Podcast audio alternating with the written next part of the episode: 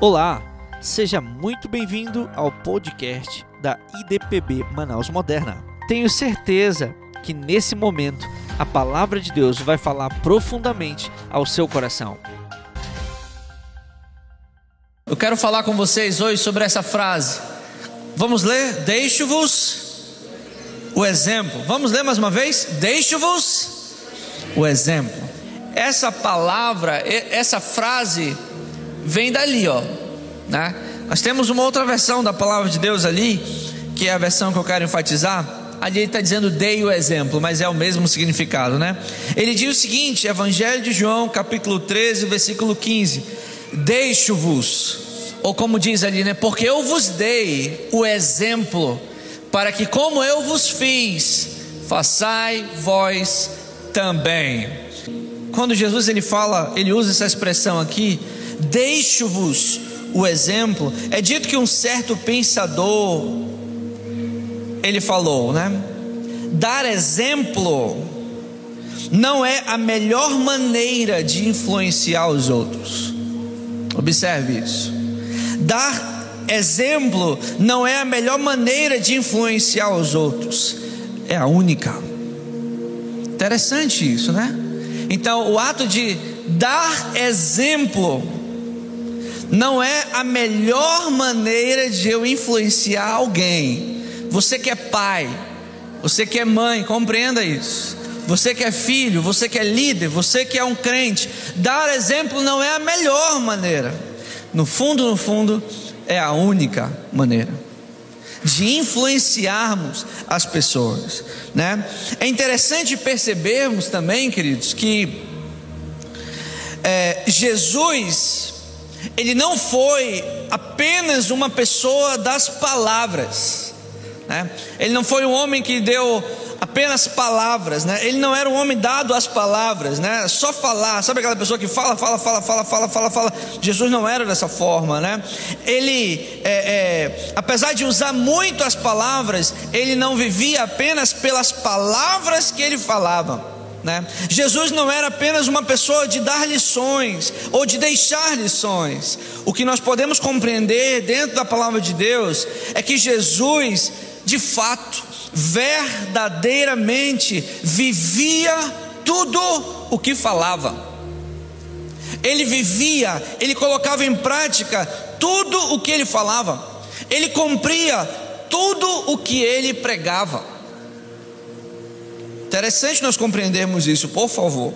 É por isso, queridos, que a mensagem e a vida de Jesus tem influenciado pessoas e tem influenciado a humanidade de geração em geração, e assim será para sempre. Porque ele não era apenas uma pessoa das palavras, ele não chegava diante de uma multidão e jogava um monte de palavras e ia embora e vivia outra coisa. Aquilo que ele falava, ele vivia. Aquilo que ele pregava, ele cumpria. Ele não era apenas da palavra. Sabe aquela pessoa? É, é, é muito dito aí, né? Antigamente, eu, eu espero que isso não seja mais usado. Faz o que eu falo, não faça o que eu faço. Isso aí é uma frase, irmãos, que não é de Deus. Porque o que na verdade Deus nos ensina é: fale o que você faz faça e fale, ou então fale, mas também faça. Siga o meu exemplo, mude de vida, faça o que eu falo, porque aquilo que eu falo eu faço. Hã? Jesus ele era esse tipo de pessoa. É por isso que a mensagem dele, que a vida dele tem influenciado geração em geração de tal forma que tem alcançado a mim e a você e dessa forma será para sempre. O Evangelho de João, capítulo 13, versículo 15, como nós acabamos de ler, depois de Jesus falar o seguinte: ó, deixo-vos o exemplo. Ele diz o seguinte: para que como eu fiz, vamos repetir isso? Para que como eu. O que, é que Jesus está falando? Ó? Eu estou falando uma coisa para vocês que eu já fiz. Eu estou trazendo uma lição para vocês que eu já coloquei em prática. Eu estou pregando para vocês algo que eu vivo. Interessante isso. Deixo-vos o exemplo para que, como eu fiz, final da frase é: façais vós também. Opa, aqui existe uma orientação de Jesus para nós. Se nós temos algo que o Espírito Santo, que Jesus espera que façamos nesse ano de 2022 é: faça o que ele sempre fez. Diga para o seu irmão: faça o que Jesus fez e o que ele faz. É isso que ele espera para você. Você crê nisso? Se, se compreendermos isso, então uma pergunta vem para nós, né? Que exemplos Jesus deixou para que você e eu possamos colocar em prática? E eu peguei alguns exemplos que Jesus ele deixou para nós. O primeiro exemplo que eu enfatizo para você está nesse mesmo capítulo de João, alguns versículos antes, a partir do versículo 12, que diz assim: Depois de lhes ter lavado os pés, Jesus pôs de novo as suas vestimentas e, voltando à mesa, perguntou-lhes: Jesus falando com os discípulos: Vocês compreendem o que eu lhes fiz? Vocês me chamam de mestre e de senhor, e fazem bem, porque eu sou. Interessante isso, né? Ora, se eu sendo senhor e mestre, observe agora, lavei os pés de vocês, também vocês devem lavar os pés uns dos outros. Observe, Jesus reunido com os discípulos, ele se abaixa, ele se inclina, ele começa a lavar os pés dos discípulos, ele lava os pés dos discípulos. Depois Jesus chega com ele e diz: Vocês compreenderam o que eu acabei de fazer? Eu vou trazer um ensinamento para você. Agora Jesus veio com o ensinamento. Ele primeiro fez, agora ele veio com o ensinamento. Vocês me chamam de mestre e de Senhor, porque eu sou. É verdade. Vocês estão certo me chamando dessa forma, não é verdade? Agora, sendo eu mestre e senhor, lavei os pés de vocês, também vocês devem lavar os pés uns dos outros. O que, é que nós podemos compreender em tudo isso, né, queridos? É que mesmo sendo grande, mesmo sendo mestre, mesmo sendo Senhor, Jesus, se inclinou, se abaixou e serviu os seus discípulos. Mesmo sendo o Senhor Todo-Poderoso, mesmo sendo Deus, mesmo sendo Criador, ele se inclinou, pegou os pés dos seus discípulos e ali ele lavou os pés. Não é interessante isso? Queridos, um rei, um senhor, ele não se prostra diante de ninguém. Mas aqui nós estamos diante de uma pessoa, a pessoa mais importante do universo, se inclinando diante dos discípulos e lavando os pés dos discípulos. Por favor, compreenda. E ele diz o seguinte: assim como eu fiz, vocês devem fazer. Se Jesus se inclinou e serviu, o que é que ele espera de nós? O que é que ele espera de você? Que você também sirva, que você também faça alguma coisa pelo seu próximo. Quando você serve aos seus irmãos, observe isso aqui, eu quero que você compreenda isso aqui e que isso fique guardado no seu coração.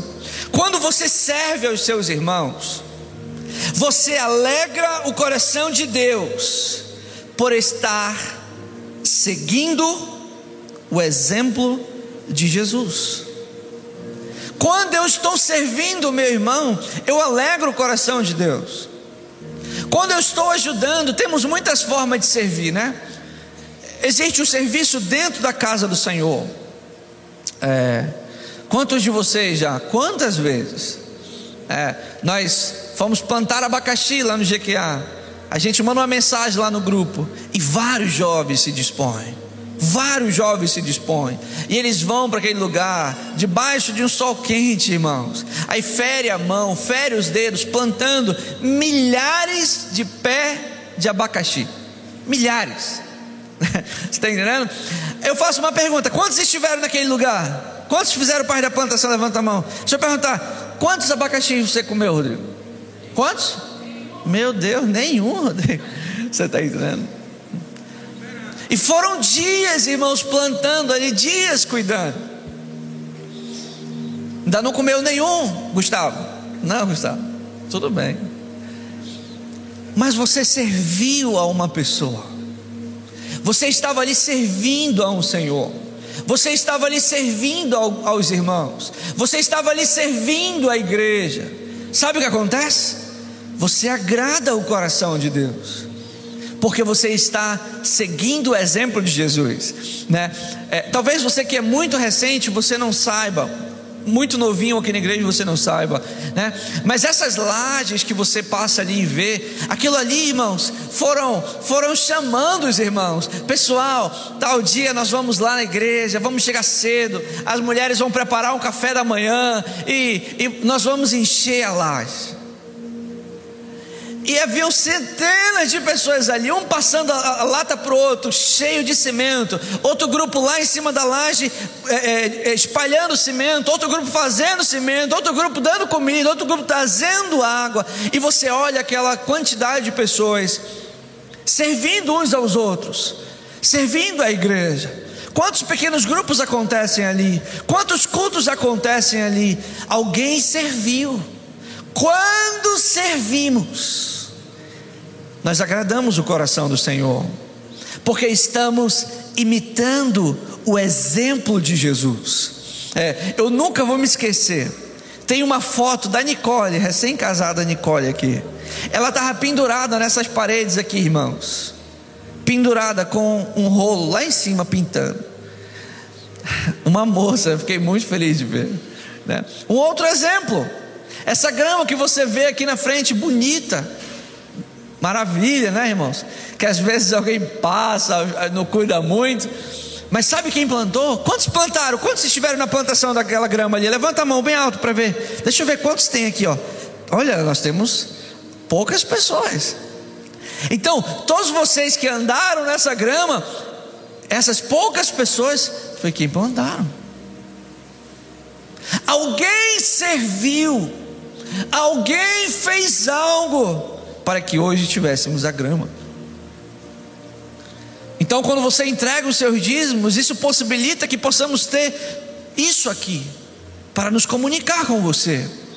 Mas estamos comunicando porque alguém está servindo, porque alguém está contribuindo. Queridos, eu quero que você compreenda isso você guarde de coração, porque quando fazemos isso, nós agradamos o coração de Deus porque estamos imitando o exemplo de Jesus.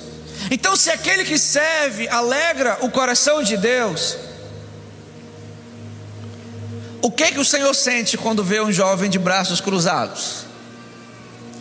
Eu quero apenas deixar para sua reflexão. Nós somos uma igreja que é serva, irmãos. Eu fico, eu tenho muito orgulho disso. Muito orgulho. Orgulho, orgulho bom, tá? Porque Outro dia nós fomos pegar rancho, mandei mensagem lá, vários jovens se levantaram para fazer. Tudo que nós vamos fazer, nós mandamos uma mensagem lá e as pessoas se disponibilizam para fazer, porque existe um coração de servo. Quando fazemos isso, nós alegramos o coração do Senhor, porque Jesus nos deu o exemplo de servir. Tem um outro exemplo que Jesus nos dá, nos dá, está no, no Evangelho de João 15, versículo 12 e 13, ele diz o seguinte: O meu mandamento é este, que vocês amem uns aos outros, assim como eu vos amei. Ninguém tem maior amor do que este, de alguém dar a própria vida pelos seus amigos. Jesus ele fala o seguinte: vamos começar pelo, pelo, pela parte de trás.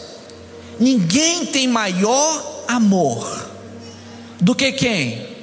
Do que aquele que dá sua vida pelos seus amigos. Interessante esse texto de Jesus.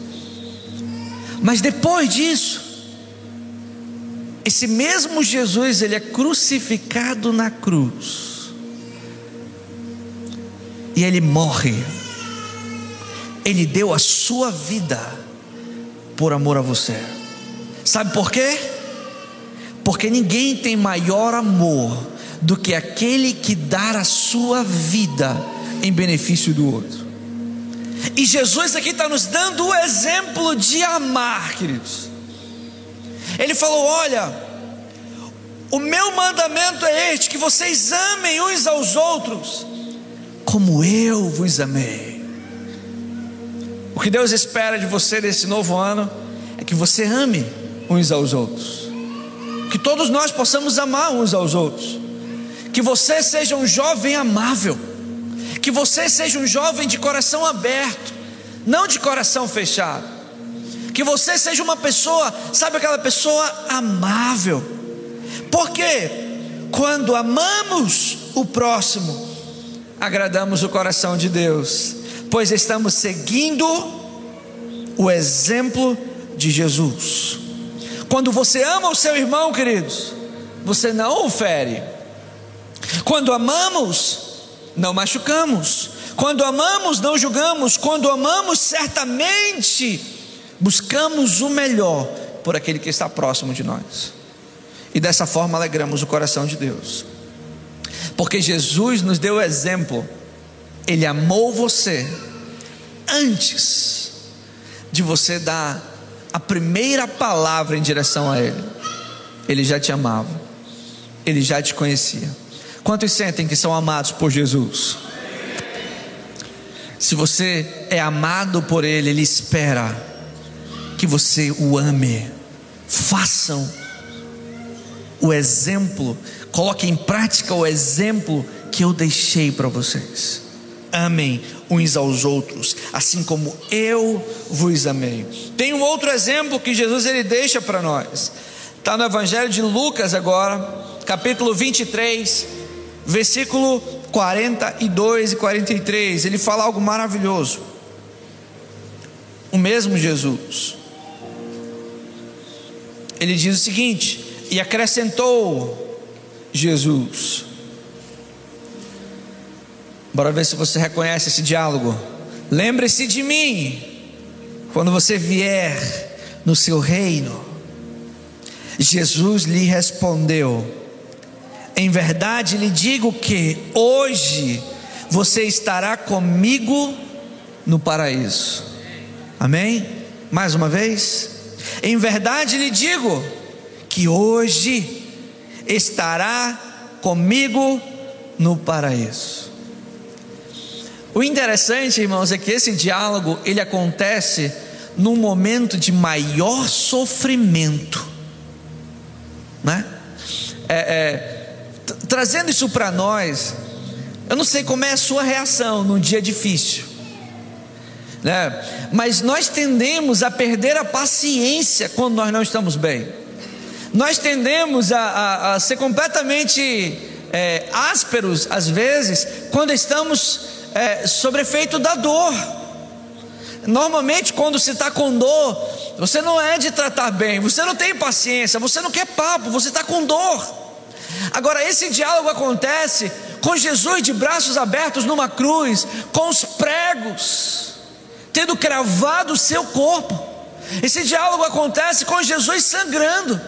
Esse, esse diálogo acontece com Jesus com uma coroa de espinhos que alguém colocou e depois bateu na cabeça dele. Ou seja, Jesus, irmãos, está sob efeito de uma dor que nós não conseguimos imaginar. E então o ladrão do lado dele começa a blasfemar e começa a falar, a zombar de Jesus. Não és tu, Jesus, desce daí e salva. Mas a Bíblia também diz de um outro diálogo que acontece com outro ladrão. Ele diz isso, ó, Jesus, lembre-se de mim quando vier no teu reino. Aqui aquele homem reconhecendo quem era Jesus. E qual foi a palavra de Jesus? Sai para lá, pecador. Eu não tenho mais tempo para ti, cara. Você já fez, você já teve a vida toda para fazer o certo. Eu não quero mais papo com você. Não, não, você não foi perdoado antes, não é agora, no final da sua vida que você será. Foi isso que Jesus falou? Não, não, não. Mesmo sobre dor, Jesus olhou para ele e falou: Em verdade lhe digo, que hoje mesmo você estará comigo no paraíso. Hoje ainda, você vai segurar nas minhas mãos e entrará na glória. Ainda hoje, olha a palavra de Jesus, querido. Sabe o que eu compreendo, irmãos? A capacidade de perdoar é incrível. Jesus, você está vendo aqui, ó, que Jesus, irmãos, ele lembrou daquele ladrão. Jesus, ele perdoou os pecados daquele homem. Quantos crimes ele havia cometido? Quantas palavras terríveis ele havia dito, talvez quantos crentes ele roubou, ele feriu. Recentemente, agora, um homem, um jovem, irmãos, completamente maluco, drogado, endemoniado, entrou numa igreja, assassinou uma, uma pastora com uma faca. Ele pulou o muro, quebrou o vidro, entrou e assassinou uma senhora de oitenta e poucos anos. Que coisa terrível! Que crime terrível, mas nós estamos lidando com o mesmo tipo de pessoa aqui. Só que dessa vez ele pedindo: lembra-te de mim, Jesus. Só que esse grande e maravilhoso Jesus, ele falou: Você vai estar no paraíso comigo. A capacidade de Jesus em perdoar, a capacidade de Jesus em lembrar daquele homem, é gigante, tão grande que Hoje, aquele homem está na glória com o Senhor. Esse mesmo ladrão, hoje, nós não vemos, mas ele está na glória com o Senhor. Jesus falou que no mesmo dia ele estaria com ele no paraíso, na glória. Isso não é maravilhoso? A Bíblia também diz um outro texto de Salmos 86, versículo 5. O salmista diz: Pois tu, Senhor, pode colocar esse texto lá para nós? Salmos 86, 5, para nós lermos juntos. Esse texto maravilhoso. Vamos ler todo mundo junto? Vamos lá? No 3, 2, 3 e. Pois. Vamos lá mais uma vez, essa, essa primeira parte. Pois tu, Senhor. Vamos ler mais uma vez? Pois tu, Senhor. Você pode apontar o dedo para ele, diga: Pois tu, Senhor. Tu és bom. Diga isso para ele: Tu és bom e compassivo. Sabe o que é compassivo, queridos? Perdoador misericordioso. Quantos pecados já foram cometidos? Quantas falhas? Quantos erros você cometeu? Nós falhamos. Continuamos sendo pessoas carentes, necessitadas da graça, da misericórdia do Senhor todos os dias. E por que que esse Deus perdoa? Porque ele é bom e compassivo, Ele é bom e Ele é perdoador. Diz na sequência do texto que Ele é rico em misericórdia para todos os que te buscam. Será se você já errou? Quantas vezes nós erramos? Quantas vezes falhamos? Hã? Quantas vezes você errou? Lembra da onde ele te tirou? Hã? Não é verdade, querido? Olha para trás. Você tem que olhar para trás para lembrar da onde esse Deus te tirou, porque ele é bom. E porque ele é perdoador. É porque ele me perdoou que hoje eu estou aqui. É porque esse Deus me perdoa que hoje eu posso fazer algo para esse Senhor, porque Ele é rico em misericórdia, porque Ele é bom. foi essa bondade, foi essa misericórdia que aquele ladrão experimentou, irmãos.